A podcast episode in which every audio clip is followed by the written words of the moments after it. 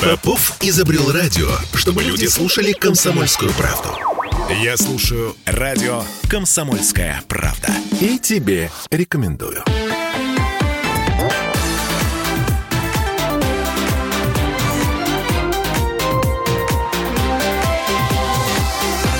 Фарватер. Третья мировая. Война экономическая и финансовая. Не объявленная, конечно, война, но все все понимают. Цель западных санкций заставить наше политическое руководство отступить под угрозой неприемлемого ущерба стране и населению. А какова наша цель и каковы наши перспективы? Всем привет, я Дмитрий Делинский. В студии, в петербургской студии радио «Комсомольская правда» доктор технических наук Сергей Кобин, автор книги «Нравственная экономия». Сергей Викторович, здравствуйте. Здравствуйте. Ну, говорим сегодня о спецоперации, о гибридных войнах. И я бы представил бы сегодня более серьезные, самые ответственные и самые влиятельные – это промышленные войны. Почему? Ну, пример тому демография, мы сейчас на этом остановимся. Но для начала я хотел бы остановиться на войне спецоперации и на войне 1853 года, Крымская война 1853 года в России. Это, это э, спецоперация Великобритании э, против протекционистской политики политики э, нашей страны. Великобритании, Франции и вообще как бы считалось всего мира против нас. Мы с вами каждую передачу, как вы помните, начинаем с Шарикова и с того, что животное не может стать человеком и что экономика животных принципиально отличается от экономии для людей. Нравственная экономия – это экономия для людей. Поэтому сегодня мы будем вот рассуждать с учетом 1853 года. Я бы хотел в связи с этим напомнить о том, что мы именно настаиваем на том, что экономия для людей – это для кого-то, а не для себя. Экономика для животных – это только для себя. Итак, исторический ряд смотрим. 1839 год. Виктория, 20-летняя Виктория, королева Англии, знакомится с великим князем Александром, впоследствии императором Александром II какая-то там любовь и так далее.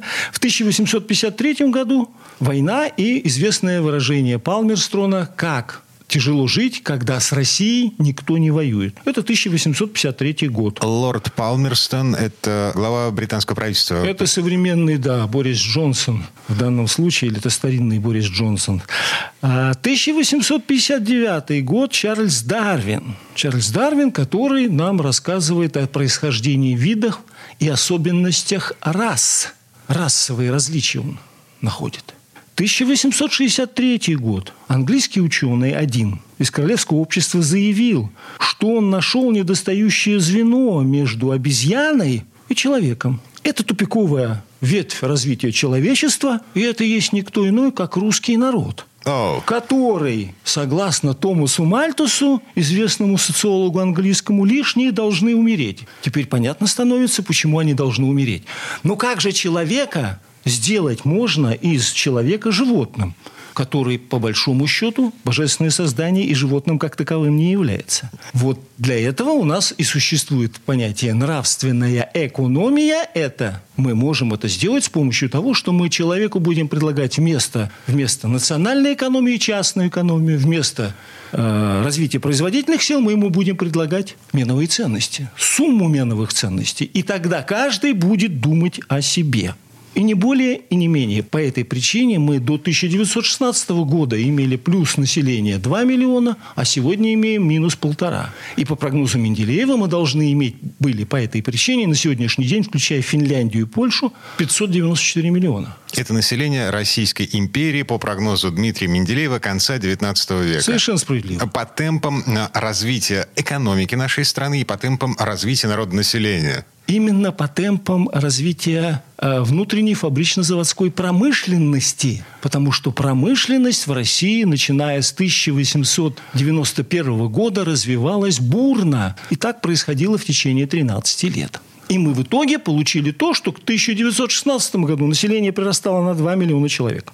Но потом, а, ну, в 2014 году у нас случилась Первая мировая война, и вообще череда войн привела к тому, что, эм, ну, в общем, все пошло не так, как предполагали все ученые в конце 19 века. Возникает естественный вопрос, а почему именно промышленность дает такой или не дает такой эффект? Давайте посмотрим, да? На сегодняшний день пенсия в Российской Федерации составляет 12 800 рублей. Это в среднем, это на грани выживания. Это на грани выживания. И тогда представим себе картину. Пенсионер собрался купить автомобиль, например, самый простой, э, Лада Веста он должен будет взять кредит, чтобы купить этот автомобиль по ставке 22% годовых. В состоянии ли он его купить? Нет, конечно. Для того, чтобы купить машину, пенсионеру нужно иметь э, ну, какой-то дополнительный Представим доход. себе, что это молодой специалист, у него приличная зарплата по масштабам Петербурга 50 тысяч рублей. Сможет ли он купить квартиру, машину для того, чтобы завести семью и обеспечить рождение и проживание одного, двух или трех детей? Нет. Нет, возникает естественный вопрос, а почему? Эм, следующий естественный вопрос, а, а что дальше-то? А ответ сегодня на, в средствах массовой информации дал э, руководитель комитета, по-моему, Совета Федерации Клишас, да и сама председатель Совета Федерации Валентина Ивановна Матвиенко, а о про... том, что программа, да... Импортозамещение провалилась, провалилась с треском. полностью с треском. С треском провалилась. Значит, о чем идет речь? О том, что внутренней фабричной заводской деятельности в России России? Нет. Теперь другой вопрос возникает, как в 1853 году, так и в 2022 году. А почему все против нас ополчились? Ну, если не весь мир, то, по крайней мере, вся Европа. Угу. Почему? А, это мы возвращаемся к тому, с чего, собственно, начали. А, Третья мировая война, война экономическая, война финансовая. А, она в разгаре. Промышленная война. Даже я вам вопрос поставлю интересней. Если мы, например, да, во времена войны 1853 года наблюдаем, что погибло англичан там 23 тысячи человек. Если во время афганской войны ориентировочно погибло э, наших русских воинов около 30 тысяч человек, даже если в Японии во время э, значит, ядерной войны Нагасаки и Хиросима погибло около 250-280 тысяч человек, может 300 с учетом э, шлейфа последствий, то где 200 миллионов, которые мы должны сегодня иметь плюсом? Это те люди, которые не родились в связи с тем, что начинающий специалист, молодой специалист не получает зарплату достаточную для того, чтобы обеспечить будущее Совершенно своей семьи. Совершенно справедливо. Вот мы с вами привели простой и понятный пример. Теперь возвращаемся. А почему вся Европа ополчилась против нас? Почему? Давайте поймем это с точки зрения философской. Потому что в настоящее время пытаются форме общественности придать нравственное значение и оправдание. Но надо понять, что не только формы общественности, но и общественность общественность как таковая, то есть как бы все-все-все, она не имеет под собой, э, это не высшее безусловное определение человека. Человек, как животное общественность, не обладая стыдом и совестью, и общим сознанием, так бы и остался животным. Муравей – прекрасное общественное животное, но это не человек по одной простой причине. Нет стыда, совести и общего сознания. Это то самое общее сознание, с помощью которого из поколения в поколение передаются в том числе технологии промышленного производства товаров внутренней фабрично-заводской промышленности. Вот почему, вот почему в свое время стояла задача у англичан объявить нас животными. Значит, нас нужно сделать животными. Поэтому в свое время Владимир Сергеевич Соловьев называл Европу мнемохристианской. Так и сегодня Европа была хороша, пока она была для всех. А как только она стала хороша для Америки, управляемой Англией, то все изменилось, она стала своекорыстной. Давайте посмотрим, а где промышленные производства? В Латвии, в Литве, в Эстонии. Даже если посмотреть на несчастный украинский народ, что предложили украинцам? Промышленное производство? Может быть, они им предложили хотя бы промышленное производство джавелинов или стингеров? Нет.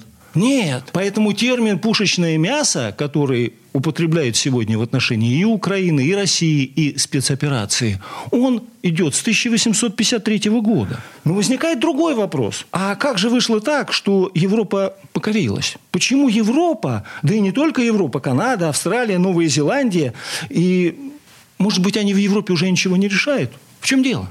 Почему? О, эта книга «Нравственная экономия». Шарль де Голь, цитируемый э, Сергеем Кобиным в этой книге, э, значит, он говорил такие вещи. Экономические интересы Великобритании и континентальной Европы в принципе несовместимы. Англосаксонский мир стремится э, превратить Европу в зону глобальной торговли, а не в центр производительных сил.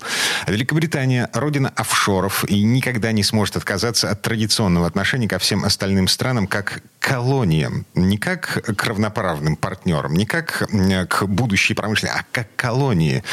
И вот теперь англичанам, которые после Брекзита, это уже не цитата из Деголя, это цитата из книги «Нравственная экономия». А теперь англичанам, которые после Брекзита стоят типа в сторонке, достаточно контролировать несколько маленьких стран, входящих в Евросоюз, чтобы манипулировать всем Евросоюзом, формально оставаясь э, как бы не при делах, но в своих интересах. Итак, Деколь нам говорит совершенно внятно, что интересы офшорной, мутной, спекулятивной Англии принципиально отличаются от интересов континентальной Европы. Мы по факту знаем, что сегодня Англия должна 250 или 500 миллиардов евро Европе, и она их не вернула. Мало того, выйдя из Европы, она оставила такие страны, как Польша и страны Прибалтики, которые мутят воду только с одной целью, чтобы развалить Европу, чтобы не было единой континентальной Европы, максимально осложняя отношения не только с Россией, но и с Украиной. Их Украина интересует только как то самое пушечное мясо, о котором говорят про них, про англичан с 1853 года. Короче, англичане поджигают мир э, для того, чтобы каким-то образом выбраться из собственного экономического кризиса.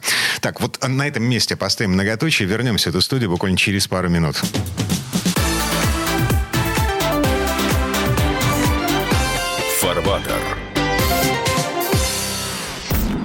Я слушаю радио «Комсомольская правда», потому что здесь самые осведомленные эксперты. И тебе рекомендую.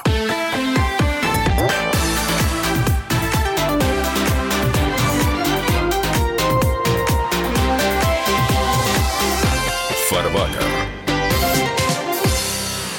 Вернулись в петербургскую студию радио «Комсомольская правда». Я Дмитрий Делинский, доктор технических наук Сергей Кобин, автор книги «Нравственная экономия». А, мы продолжаем говорить о том, как англичане, а как англосаксонский мир подрывает все, что не приколочено, все, что лежит вокруг. Да, теперь давайте посмотрим историю протекционизма с помощью книги или без нее, неважно. Англия, 1651 год, вводит навигационный акт с помощью Кромвеля, и этот навигационный акт и протекционизм и покровительство промышленности, торговли Англии сохраняется до 1842 года, когда да. происходит его отмена. Собственно, в результате навигационного акта Англия стала сверхдержавой. Совершенно справедливо. А, э, значит, Португалия перестала быть сверхдержавой, Испания перестала быть сверхдержавой, Англия стала Только владычицей Англия. морей и, ну, собственно, хозяйкой империи, которая распространилась на весь мир. 200 лет, и они получили эффект. Дальше. 1776 год считается официальным годом независимости Соединенных Штатов от Англии.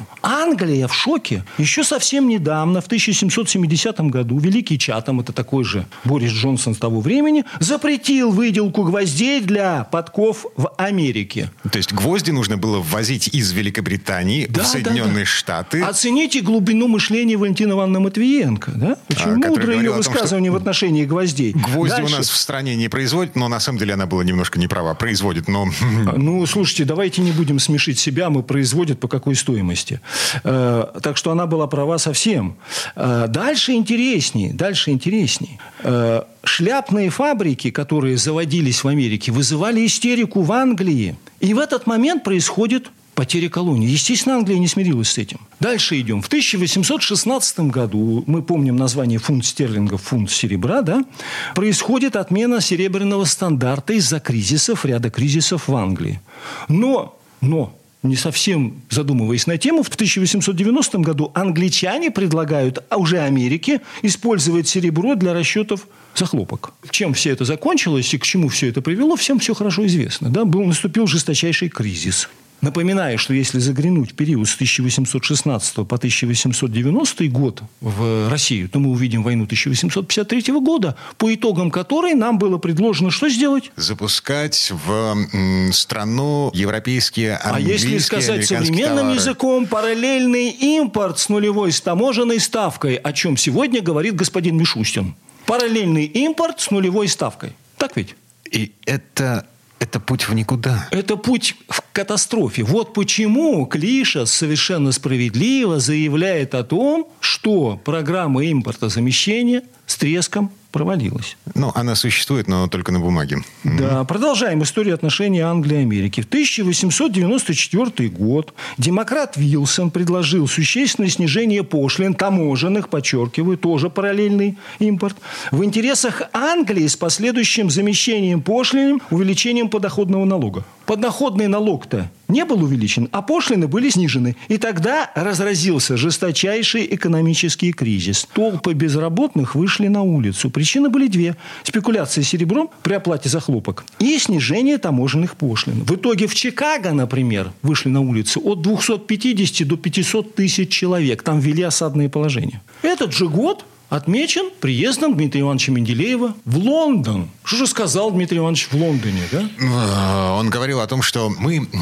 победили весь мир в производстве керосина. Совершенно справедливо. Э, который раньше мы покупали в Америке. А теперь мы вас победим в производстве хлопка, из-за которого состоялся выход на улицы полумиллиона 250 тысяч человек в Чикаго, и не только в Чикаго. А США и Англия почувствовали, что что-то идет не так. Не нет, Англия, поскольку она знала о том, что причина-то в другом, она воспользовалась этой информацией для того, чтобы объявить именно Россию виновной в кризисе 1894 года, который был в Америке. Но, естественно, все это неофициально, это между собой, для того, чтобы принимать какие-то ключевые Для того, чтобы сохранить влияние решения. на американцев, поскольку они хоть и не метрополия, они остаются метрополией. В итоге войны 1904 года, 1914 года, 41 41-45 года, революции 5 года, революции 1917 года, военные конфликты в Афганистане и спецоперации на Украине – это все последствия этой английской политики, поскольку Россия имеет, как и Америка,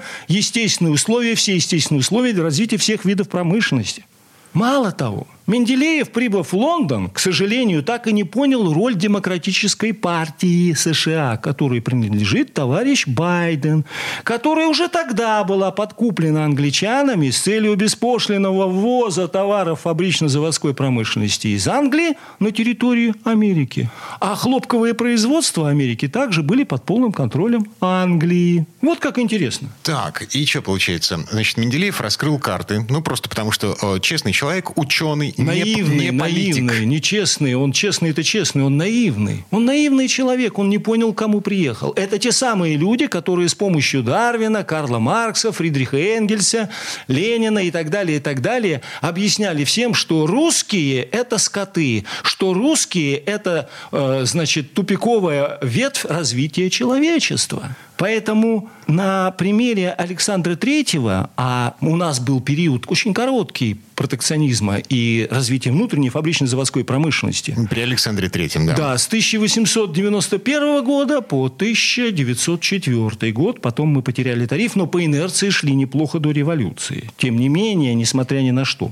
Вот он подсказывает опыт, да, что колониальность или другая зависимость от иностранного вмешательства, лень или трудолюбие граждан того или иного государства решающим образом зависит от состояния внутренней фабрично-заводской промышленности. Повторяем мы, о чем мы говорили всегда, не только богатство и могущество, но и безопасность и независимость любого государства, а России в особенности, зависит от уровня развития национальной промышленности. Угу. Но мы помним, индустриализация элементарный пример исторический. Индустриализация, затеянная э, руководством Советского Союза при Иосифе Сталине, основная цель состояла в том, чтобы аграрную, по сути, страну, разрушенную э, революциями и гражданскими войнами, поднять до уровня ведущих мировых держав для того, чтобы что? Чтобы обеспечить, в первую очередь, безопасность стране, которой грозили, э, ну, в общем, все остальные ведущие мировые к сожалению, державы. К сожалению, протекционизм товарища Сталина был примитивный, и мы не получили необходимого эффекта, который мы могли бы получить. Мы получили только эффект от акциза.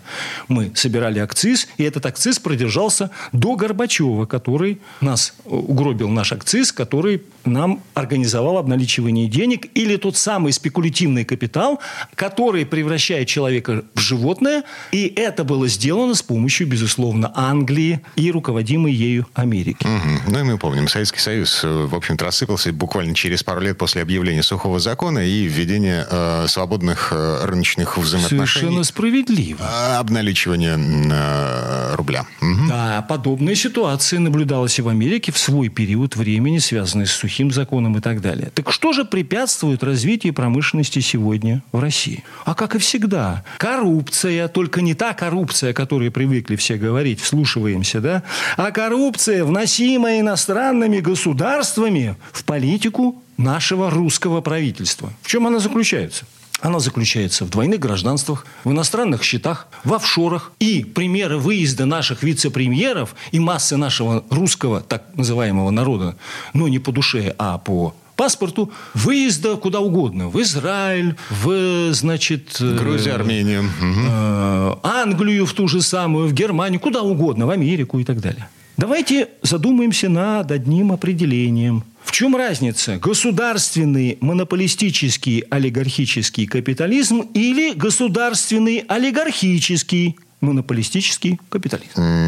На первый взгляд, вот с филологической точки зрения разницы нет вообще никакой. Вот, но я бы не задавал этот вопрос вам, если бы это было не так. Мы имеем с вами замечательную таблицу, которую мы, к сожалению, в книге не продублировали. Она находится в первом томе шеститомника Дмитрия Ивановича Менделеева «Экономических трудов», из которой видно, что в материальные затраты себестоимость любого гвоздя входят сырье и материалы, электроэнергия, аренда и услуги. Эти все отрасли мы расшифруем позже, и, видимо, в одной из следующих передач мы подробно остановимся, что туда входит, включая банковские проценты. Но если мы говорим о государственном, олигархическом, монополистическом капитализме, то это плохо по одной простой причине. Представим себе картину.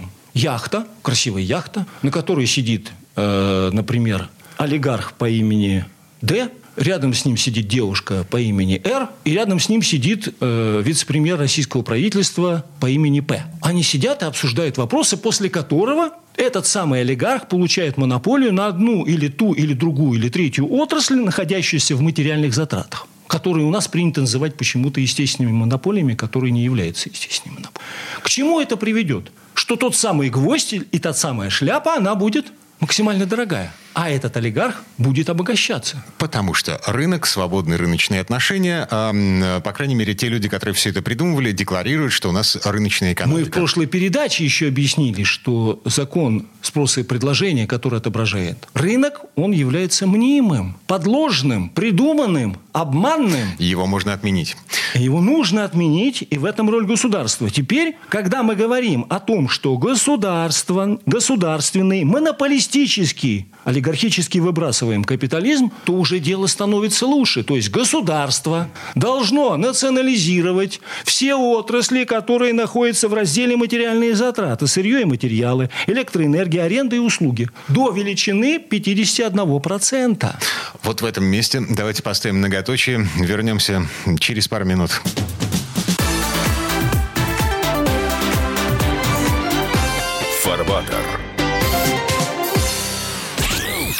Я предпочитаю правду, а не слухи. Поэтому я слушаю радио «Комсомольская правда». И тебе рекомендую.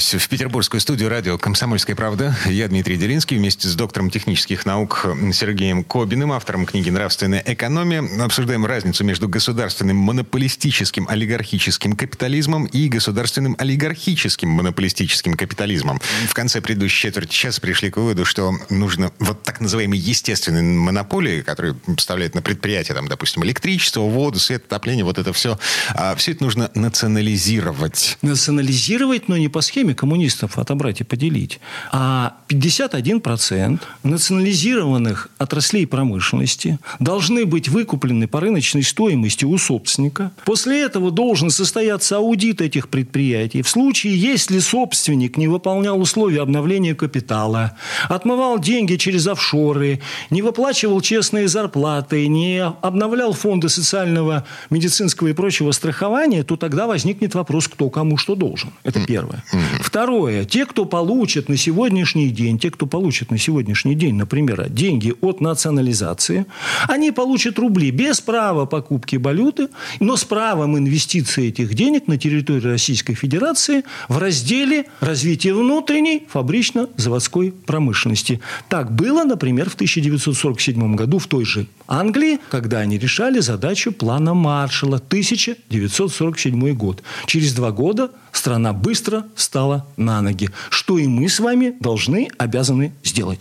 Так, конечная цель, еще раз, на всякий случай, конечная цель национализации естественных монополий заключается в том, чтобы государство контролировало э, цены на услуги этих естественных Конечная... монополий, цену на электричество, цену на водное отопление, вот это все. Конечная цель а, национализации предприятий и отраслей промышленности, находящихся в разделе «материальные затраты», это не только монополия. Материальные затраты – это сырье и материалы, электроэнергия, аренда и услуги. Под арендой мы можем понимать шире, рента, включая э, значит, э, земельные отношения, аренду помещений и так далее. А эти отрасли должны быть национализированы с целью того, чтобы государство могло предоставить производителям по себестоимости территории, создать промышленные районы и промышленные округа. И мы должны открывать только одних автомобильных заводов 30-50, по крайней мере, в ближайшее время по автомобилестроению, да, мы должны с вами прийти к чему? К тому, чтобы у нас появились фабрики и заводы. Как что... это было до 1916 года? Мы помним, 170 тысяч человек рабочих мест мы открывали в год. В год только в одном петербургском промышленном районе. Угу. Это до революции. Это до революции. Так, а, в общем, да, переформулирую. Конечная цель сделать так, чтобы а, а, людям с деньгами и предпринимательской жилкой было проще удобнее и свободнее реализовывать все это на благо э, стране. Э, строить промышленные предприятия. Конечно. Не, конечно. Не всякий призван государственной деятельности, но всякий обязан заботиться об общем благе поскольку общее благо, пока мы, мы все хотим что-то получить от государства, но если мы хотим что-то получить от государства, мы должны дать что-то государству. А мы, не давая ничего государству, постоянно от него что-то требуем. Это не просто странно, это удивительно. Поэтому на той же яхте уже через там, 10 лет сидят, опять же, олигарх на букву «Д», с ним девушка на неизвестную букву, и уже другой член правительства, министр на букву «Л», который обсуждает, опять же, вопросы олигархата. Эта задача, она требует решения нравственного. И это решение находится у нас у нашего верховного главнокомандующего. Теперь мы несколько слов давайте поговорим о практической реализации. Да? Мы, когда представляли и издавали э, шесть томов Дмитрия Ивановича Менделеева, значит, мы э, подробно объяснили, что нужно делать что нужно внедрять фабрично-заводскую промышленность повсеместно. Иначе закончится дело бедой. Это было 4 года назад. Это было 4 года назад. В книге в нашей предложенной существует экономическая таблица Менделеева, которая распространена до, учитывая опыт, распространена до 2020 года. Мы можем сравнить 2018 год и, соответственно, 2022 год. По курсу рубля, доллара, евро – стоимости нефти. И что интересно оказывается? Что курс, мы вот открываем, вот она передо мной, мы открываем, оказывается курс, курс, э, значит, э, примерно такой же, 62,75, э, там чуточку был крепче евро, ну не чуточку, а существенно крепче был евро, чем доллар, но они близки к, к тем курсовым разницам, которые мы сегодня имеем фактически по рублю. Цена на нефть 72 доллара за баррель, сегодня она 115. Но при этом, например, стоимость автомобиля отличается в два с половиной раза. У нас в таблице в этой есть, кстати говоря, стоимость гробовые услуги, mm-hmm. стоимость гроба и так далее. Стоимость Мерседеса отличается в три раза. Запчасти на автомобиле разного рода выросли пропорционально. Возникает естественный вопрос. А кто а как и чем занимается с точки зрения развития внутренней фабрично-заводской промышленности? Или у нас по-прежнему идет имитация э, промышленной деятельности? Вот какой главный вопрос сегодня возникает. Ну, смотрите, на прошлой неделе, например, мэрия Москвы объявила о том, что завод «Рено» Автофрамос московский национализирован. Теперь на нем будут выпускать э, автомобили «Москвич» при поддержке КАМАЗа. Что это за машина будет непонятно. Ходят слухи о том, что э, либо договорятся с французами о поставке машинокомплектов э, параллельным серым импортом, либо туда придут китайцы, чтобы что-то делать. Это это же не есть развитие внутренней фабричной заводской Нет, деятельности. это не есть развитие внутренней фабричной заводской, э, фабричной заводской промышленности по одной простой причине. Мы, мы потеряли принцип космополитичности производительных сил, благодаря которому технологии перемещаются по миру естественным путем. Там, где выгодней, там они и перемещаются. Например, например если завтра, если завтра э, АЗЛК и этот район, и регион будет объявлен, что стоимость аренды для этого завода будет 1 рубль за землю, аренда. Они входят, как известно, у нас, вот мы берем, открываем материальные затраты, это аренда. Аренда этой земли будет обходиться московскому правительству 1 рубль в год. Одновременно с этим это предприятие на 10 лет будет освобождено от уплаты налога на прибыль.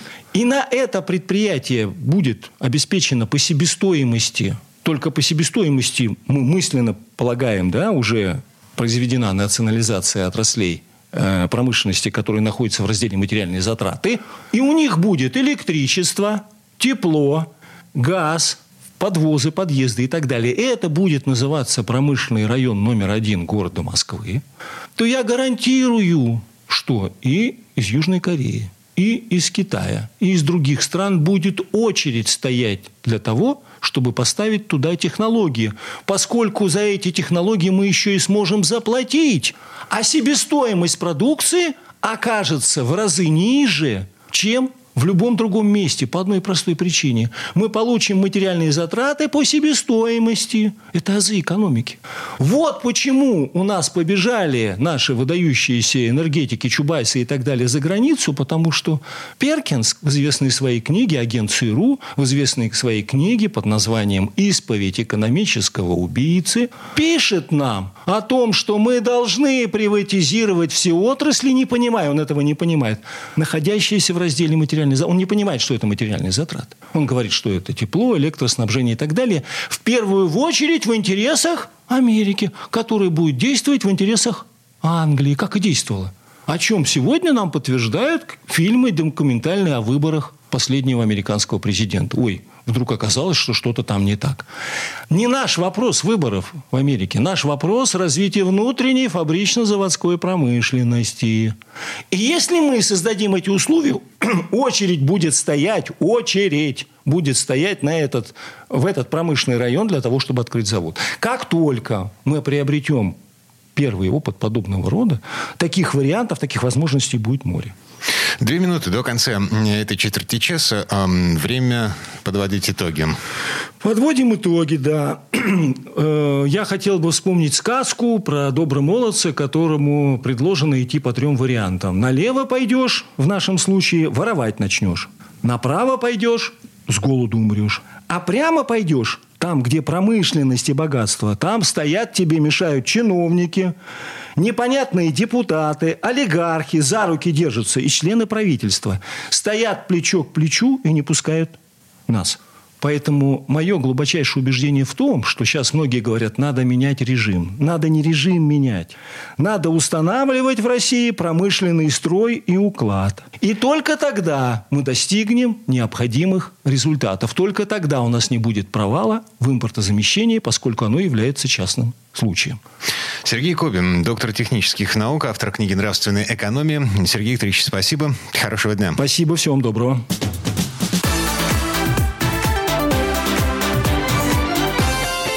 Фарбатер.